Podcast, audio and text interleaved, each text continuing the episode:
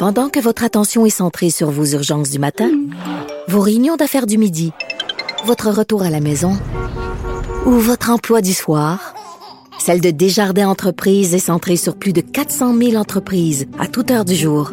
Grâce à notre connaissance des secteurs d'activité et à notre accompagnement spécialisé, nous aidons les entrepreneurs à relever chaque défi pour qu'ils puissent rester centrés sur ce qui compte, le développement de leur entreprise. IGA est fier de présenter l'émission À vos affaires. Pour économiser sur votre panier d'épicerie, surveillez les offres et promotions de la circulaire disponible à IGA.net chaque semaine. IGA, vive la bouffe et les bonnes affaires. Cube Radio. Alors, bienvenue à un nouvel épisode du Balado des méchants raisins. Un épisode où on retrouve enfin Nadia, Nadia Fournier, qui était partie voyager, trotter en Europe Ouais. pendant quelques semaines? Pendant un mois. Un mois, wow! Il y en a qui font une belle Ouh. vie. Ouais, j'ai- travaillé, j'ai changé le mal de place. hein, des fois. les Anglais disent a change is as good as a rest. Travailler du Beaujolais, travailler de Madère, travailler de Paris. Parce que t'es ça, t'es pas allé juste à un endroit, t'es allé à- donc à, à Madère, au- dans le Beaujolais, puis à Paris.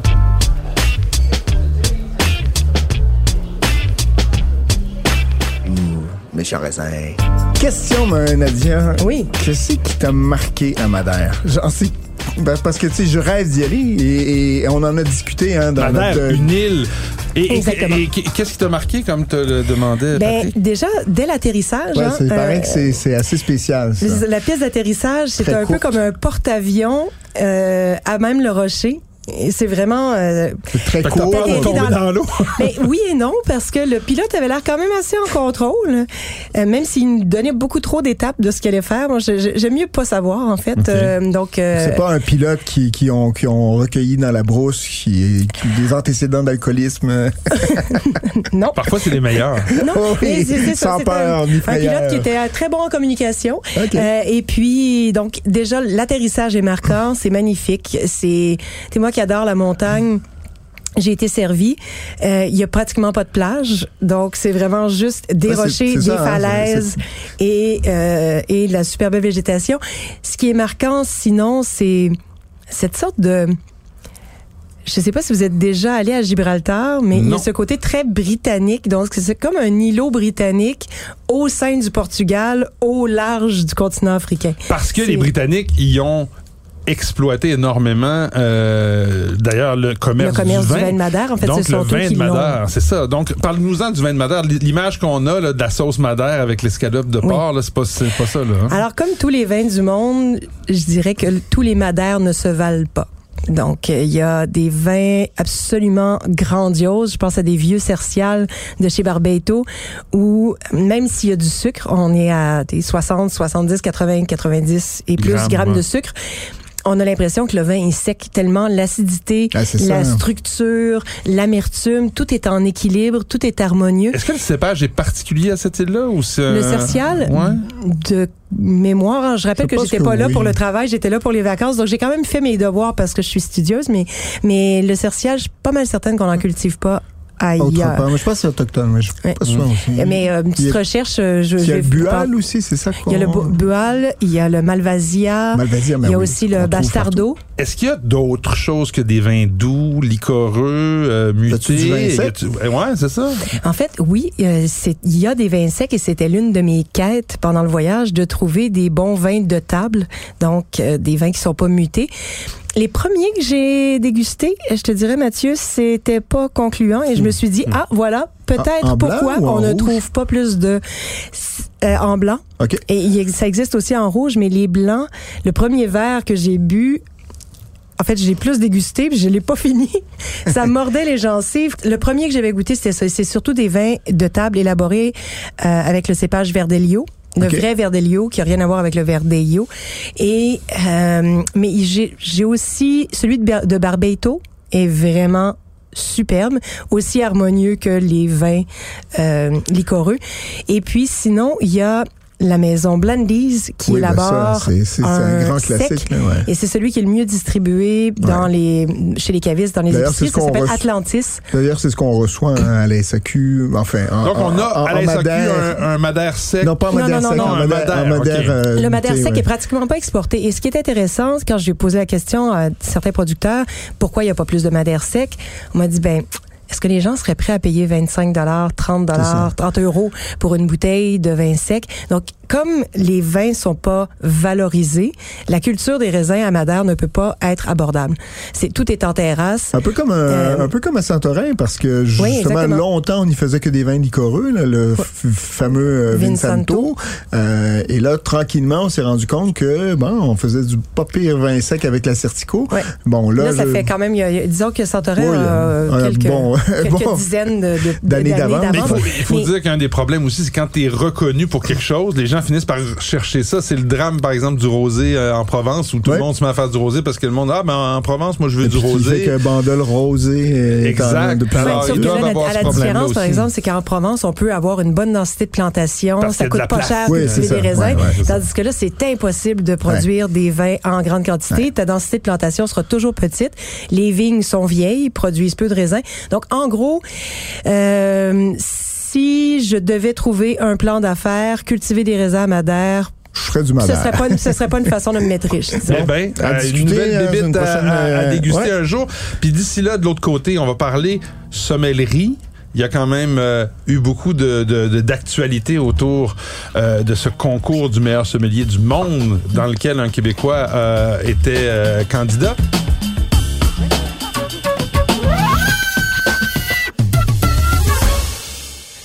puis, tiens, pour l'occasion, joue donc le je sommelier, vais euh, faire le mon cher sommelier ce soir. Allez, donc euh, qu'est-ce que tu nous sers, euh, monsieur le euh, sommelier? déjà euh, je pense que les sommeliers aimeraient pas trop la façon dont j'enlève la capsule Moi, je fais toujours ça, je sommeliers, ça l'enlève. dérangerait pas, en fait. Ça dépend juste du genre d'établissement où tu travailles. c'est vrai. Ah, c'est vrai, ouais, c'est un bon vrai. point, ça. Donc, euh, oui, Je me donc, souviens que Jacques Auron, que je salue, Oui. là, qui était un enseignant de justement dans les écoles de sommellerie dans les Laurentides, me disait il faut absolument toujours, toujours couper Sous la capsule sous ou- la sous la pas la capsule mais Sous- la, sous la bague, la sous- bague euh, sous la bague. Sinon c'est c'est incroyable. Il avait engueulé Jacques un, un sommelier à Niagara quand on était en voyage là-bas il y a une vingtaine d'années parce qu'il avait le, le sommelier avait fait la, la, la, la coupure juste au-dessus de la bague et c'était une Mais- une Mais ça dépend. Il y a des écoles de pensée. hein. Moi, j'ai trouvé des. tu sais, la- L'important, c'est c'est toujours le faire de la même façon. Ben moi, je le Mais fais toujours de la même façon, je l'enlève Ouais, d'un coup sec. Ouais, ouais. Ah ouais. Mais euh, ça, me- ça, me- ça m'amène à dire que, euh, notamment, euh, je fais référence à ton article que tu as fait dans le Journal Montréal, Mm-hmm. où tu, justement, faisais un lien entre l'évolution à la fois de la sommellerie, mais aussi donc des goûts euh, de- dans le vin. On sait qu'aujourd'hui, hein, monsieur, on prend beaucoup de vins orange, des vins de nature, pétillants, pétnat, etc. Et donc, c'était un peu ce qui a teinté le concours, dans lequel, je- tu nous en parleras aussi, Pierre-Alexis Soulière, qu'on a reçu euh, à l'émission, était donc un, un contendant, un- un- Un- un- L'un des, l'un des 68 candidats.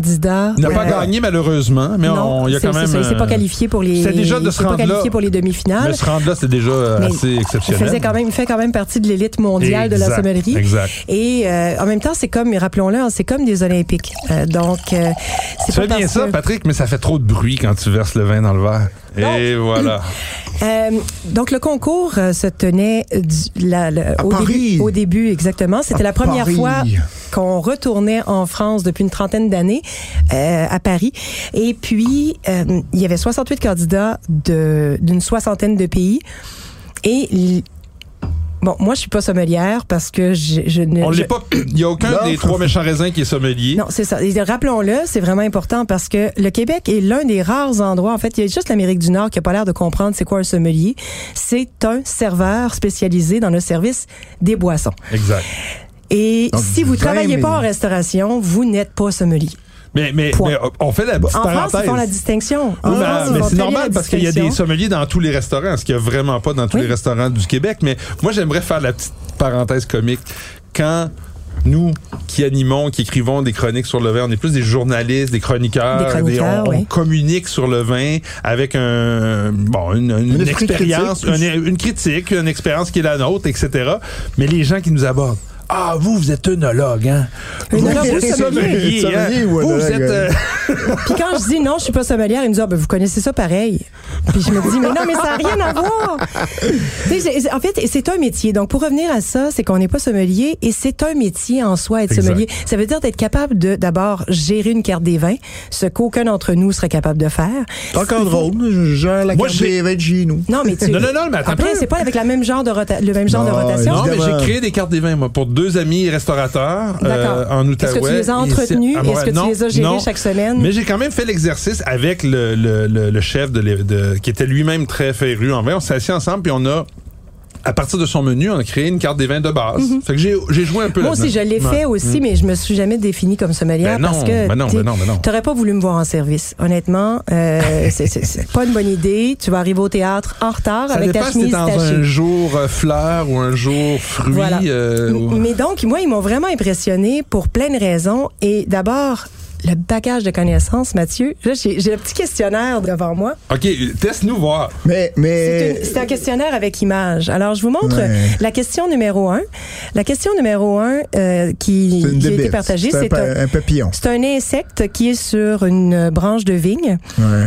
Et c'est donc la question. Pas très beau, pas- Cet pas très bel insecte. diffuse la, facilement la maladie de Pierce dans les vignobles. Comment est-il appelé? Bon, moi, j'avais reconnu que c'était cicadelle, mais j'aurais pas été capable de dire quelle cicadelle.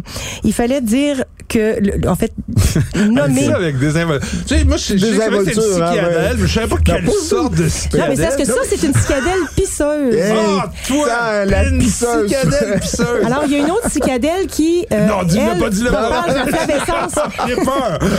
C'est le qui Pense pense à question quoi, l'autre? numéro 2, s'il Mais il y a aussi une cicadelle qui propage la flavescence dorée. C'est pas la même Ah, chose. bon. Et donc, le deuxième bon, portait Mais sur la pas- biodynamie, la préparation 507. Oui. Aucune espèce d'idée c'est de ce les que... cornes de, bou- de bouse. Non, ça, Ça c'est la te, ça te demande quel plan? 501, 500, la 500 et la 501.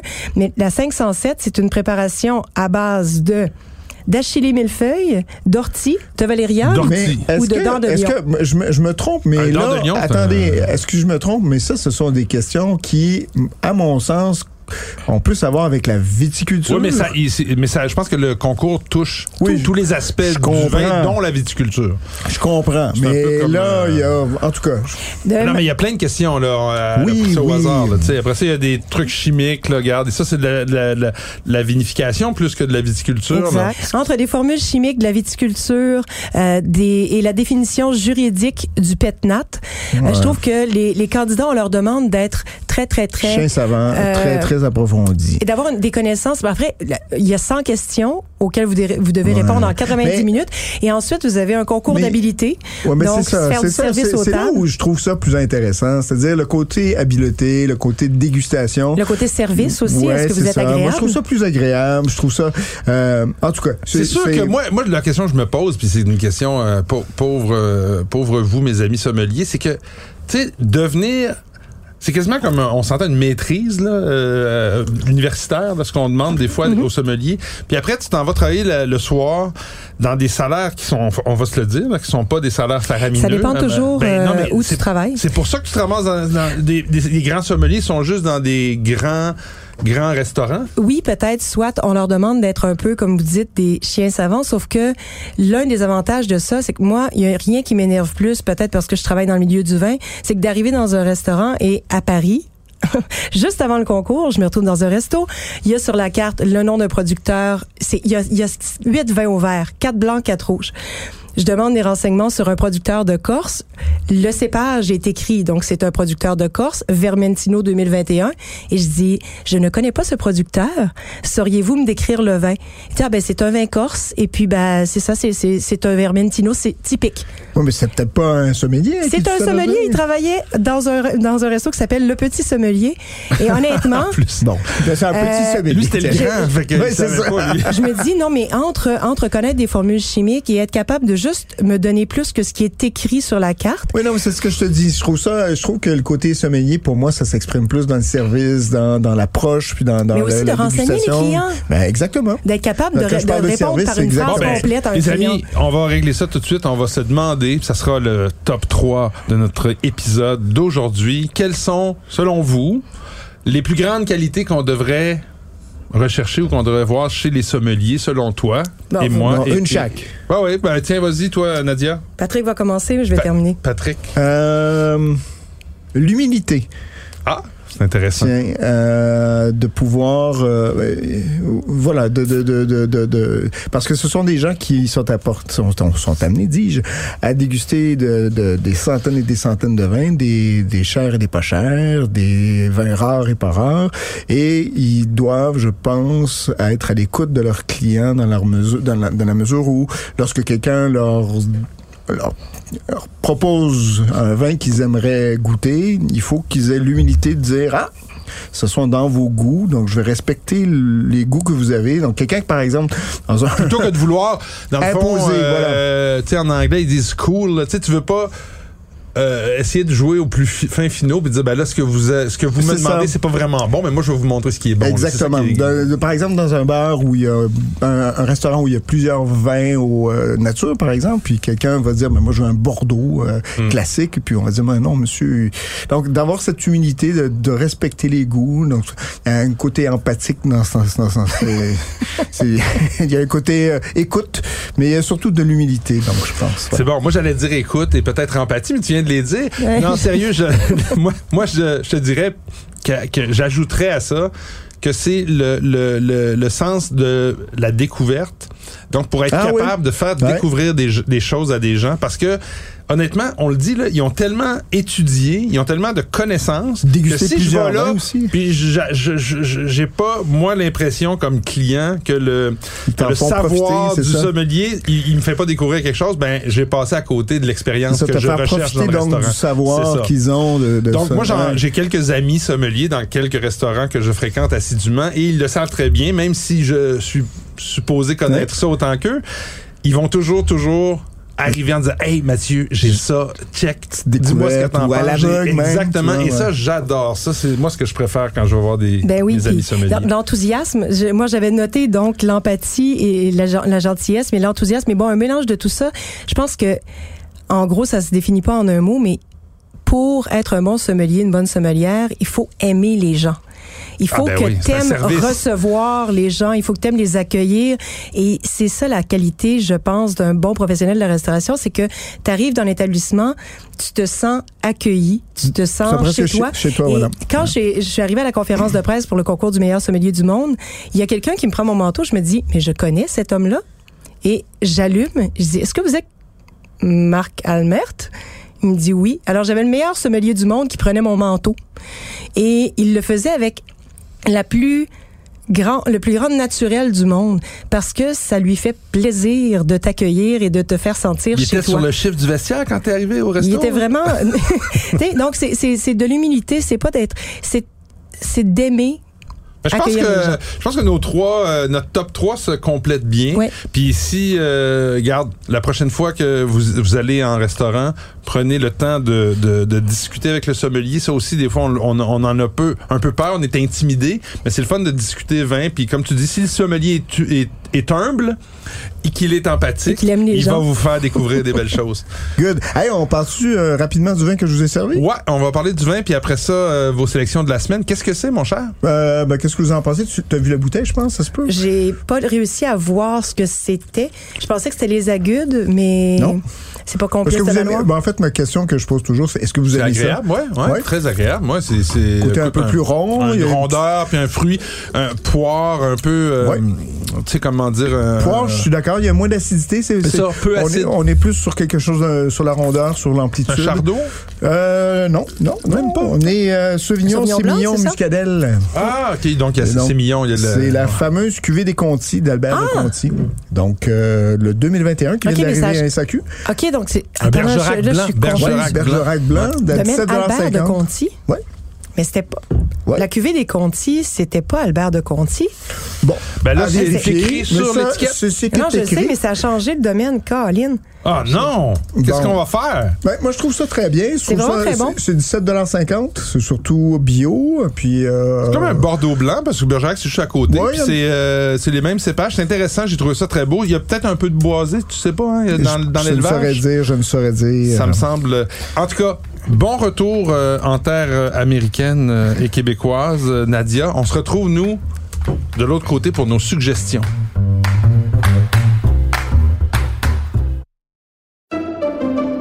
Pendant que votre attention est centrée sur vos urgences du matin, vos réunions d'affaires du midi, votre retour à la maison ou votre emploi du soir, celle de Desjardins Entreprises est centrée sur plus de 400 000 entreprises à toute heure du jour. Grâce à notre connaissance des secteurs d'activité et à notre accompagnement spécialisé, nous aidons les entrepreneurs à relever chaque défi pour qu'ils puissent rester centrés sur ce qui compte, le développement de leur entreprise. IGA est fier de présenter l'émission À vos affaires. Pour économiser sur votre panier d'épicerie, surveillez les offres et promotions de la circulaire disponible à IGA.net chaque semaine. IGA, vive la bouffe et les bonnes affaires. Je m'appelle Marie-Christine Noël. Je suis journaliste au bureau d'enquête de Québecor. Ça fait quatre ans que je commente l'affaire du pilote Normand Dubé, condamné pour le sabotage des lignes d'Hydro-Québec avec son avion. Et à chaque fois que j'ai l'impression de me rapprocher d'une conclusion, ben, il y a un rebondissement qui vient tout changer. Aussi incroyable que ça puisse paraître, c'est l'histoire que je vous raconte dans la série Balado de Cube Radio et du bureau d'enquête, par pure vengeance. Disponible sur Cube, dans la section Cube Radio et sur les autres plateformes de Balado. Par pure vengeance est en nomination en tant que meilleure série Balado au Canadian Online Publishing Awards 2022.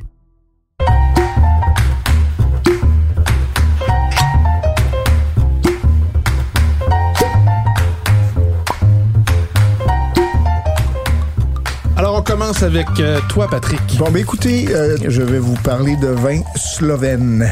Oh! Donc, un vin euh, qui est fait par Marjan Marianne Simchik. Smithchick. Euh, un Ribola 2021. Franchement, très, très agréable. Belle surprise pour moi. Euh, un côté, euh, je dirais, chablisien dans, dans, ce, dans, dans la manière dont le vin se présente. C'est-à-dire, il y a une espèce de droiture, mais en même temps, sous-jacent à ça, c'est une espèce de fruit quand même assez mûr. Euh, pointe saline, très, très bien définie. C'est long, c'est élégant euh, et c'est surtout sapide. On a vraiment envie d'en prendre un autre verre.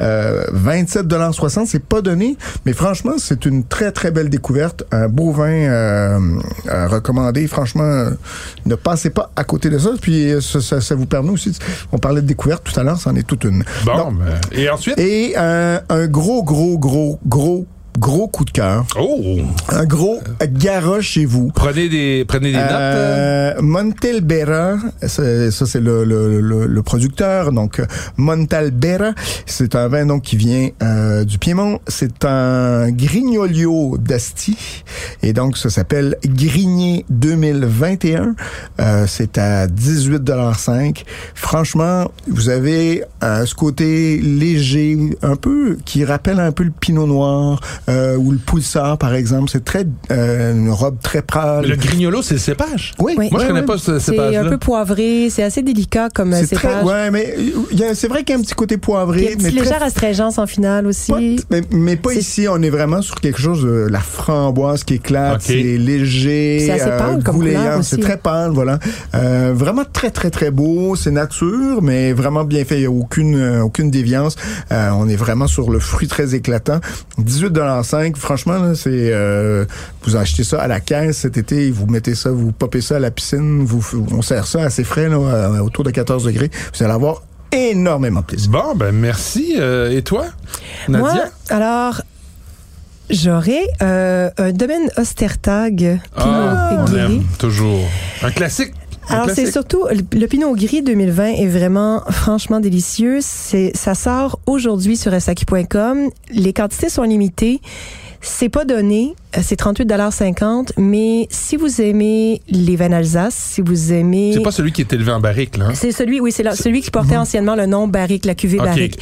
Donc, euh, qui s'appelle maintenant la cuvée des jardins. Les jardins. D'accord. Si vous êtes fan du domaine Ostertag, je ne saurais vous recommander trop d'acheter cet arrivage-là parce que c'est un vin blanc de gastronomie, ça, c'est. Ouais, puis ça vieillit bien. Ah Pinot gris comme ça, ça vieillit bien. Le C'est- 2020, Achetez du, achetez du, achetez du Ostertag pendant que vous pouvez en acheter. Ah Ce serait ouais, ça. hein. Donc, achetez-en maintenant. C'est vraiment un super, euh, un super rapport qualité-prix, même si le prix est pas donné. Tu parlais de SAQ.com, mais il y en a aussi, il va y en avoir dans les succursales aussi. euh, Ça sort sur SAQ.com, mais c'est mieux de l'acheter sur SAQ.com si vous voulez être sûr, comme les quantités sont assez limitées. Ouais, il y en a quand même pas mal habituellement, mais peut-être qu'il y a là, c'est petite 30 récolte. caisses, là. Oh, 30 Ah, caisses, 30 c'est pas caisses, beaucoup. faut y aller vite. 300 Donc, euh, Ouais. achetez-les, sur SAQ.com si vous voulez être certain d'en avoir. Écoute, moi j'y vais tout de suite avec un, un moulin à vent. Euh, on, on poursuit, on a une petite vague Ouais. Beaujolais depuis quelques semaines. Domaine Johan Lardy, euh, Oui. cuvée les Michelons 2020. Euh, moi je la connaissais pas. Je le connais Et- pas non plus. Et on est ailleurs que je dirais dans la typicité de moulin à vent. Donc on est dans quelque chose d'assez costaud. Ouais, le moulin à vent, c'est Euh, toujours les vins les plus. euh, Ouais, mais euh, quand même là, Puissant, je l'aurais pas, je l'aurais pas, je l'aurais pas tout de suite reconnu comme tel parce qu'il y a vraiment une concentration. Euh, Ce que tu veux dire, t'aurais pas, t'aurais pas reconnu ça comme du Beaujolais tout de suite. Tout à fait, exactement. Ouais, t'as plus que le moulin avant, t'as raison. Et euh, une, mais par contre, une, une une définition de fruits là, euh, framboise, fraise compotée, c'est vraiment vraiment savoureux, une longueur en bouche euh, euh, très très très soutenue avec un petit peu de je dirais de, de poivré, d'épicé en finale. C'est superbe. C'est pas donné non plus 27,95, mais bon, c'est dans les prix. euh, le moulin à vent, quand même, 27,95, avec la capacité de vieillissement dont Nadia nous parlait, c'est quand même pas mal. Très, très beau euh, gamay. Ensuite, je vous amène dans quelque chose qui ressemble un peu à ce que tu euh, nous as euh, proposé avec la, la, la, la cuvée des Contis. Euh, à peu près au même prix. C'est un Bordeaux blanc, cette fois-là. euh, Château Tilleulé. Oui. euh, 2020. C'est C'est bon, ça. D'ailleurs, dans, une bouteille euh, qui ressemble à celle-ci, puis là, je le dis parce que c'est des bouteilles bourguignonnes, puis avant, Bergerac, Bordeaux, etc. C'est des C'était bouteilles toujours bordelaises. des bouteilles bordelaises, Ouais, mais là, on est vraiment dans l'appellation Bordeaux à Château-Tilleul avec une bouteille euh, bourguignonne. Alors, c'était- c'est étonnant, tu sais, on, on s'en rend pas compte. Je sais pas si- s'il y a C'est une façon de se démarquer. Je pensais qu'il y avait peut-être une réglementation, mais visiblement, il n'y en a pas. Et là aussi, on est en Sauvignon blanc, Sémillon, Sauvignon gris, ici, au lieu de Muscadelle. Euh, superbe, 18,45 C'est frais, c'est euh, floral, c'est... Vraiment euh, un petit peu plus d'acidité, je dirais, que le que le Conti, euh, mais très très beau en apéro. Alors voilà mes suggestions. Oui. Et là, tu peux terminer, ma chère. Oui, alors euh, Pa- Patrick sera heureux parce que c'est un vin qu'on avait beaucoup aimé l'année dernière qui sera de retour euh, donc dans votre euh, sur SAQ.com aujourd'hui. Domaine Luno Papin, Muscadet de Sévrémen, la cuvée Veracruz, donc avec une étiquette un peu euh, pop art des Ouais, années. puis vous en avez parlé l'année passée, je m'en souviens, Ouais, parce que je ouais. pense que j'allais l'acheter après Ouais, que et vous en c'est aviez parlé. bon, c'est bon. Même millésime, ça revient à la SAQ et c'est 29,80 Pas donné, mais c'est vraiment, vraiment Du du, muscadet melon, ouais. de super Du compétition. melon de compétition, j'adore. Bon, ben, Vraiment. merci les amis. Et on a, ça a été bien de nous revoir tous les trois après cette petite, ce petit intermède. On se revoit la semaine prochaine. Cheers!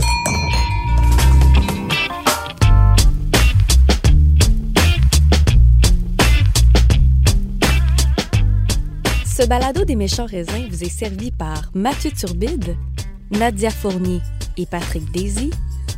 Montage et réalisation, Anne-Sophie Carpentier. Une production Cube Radio.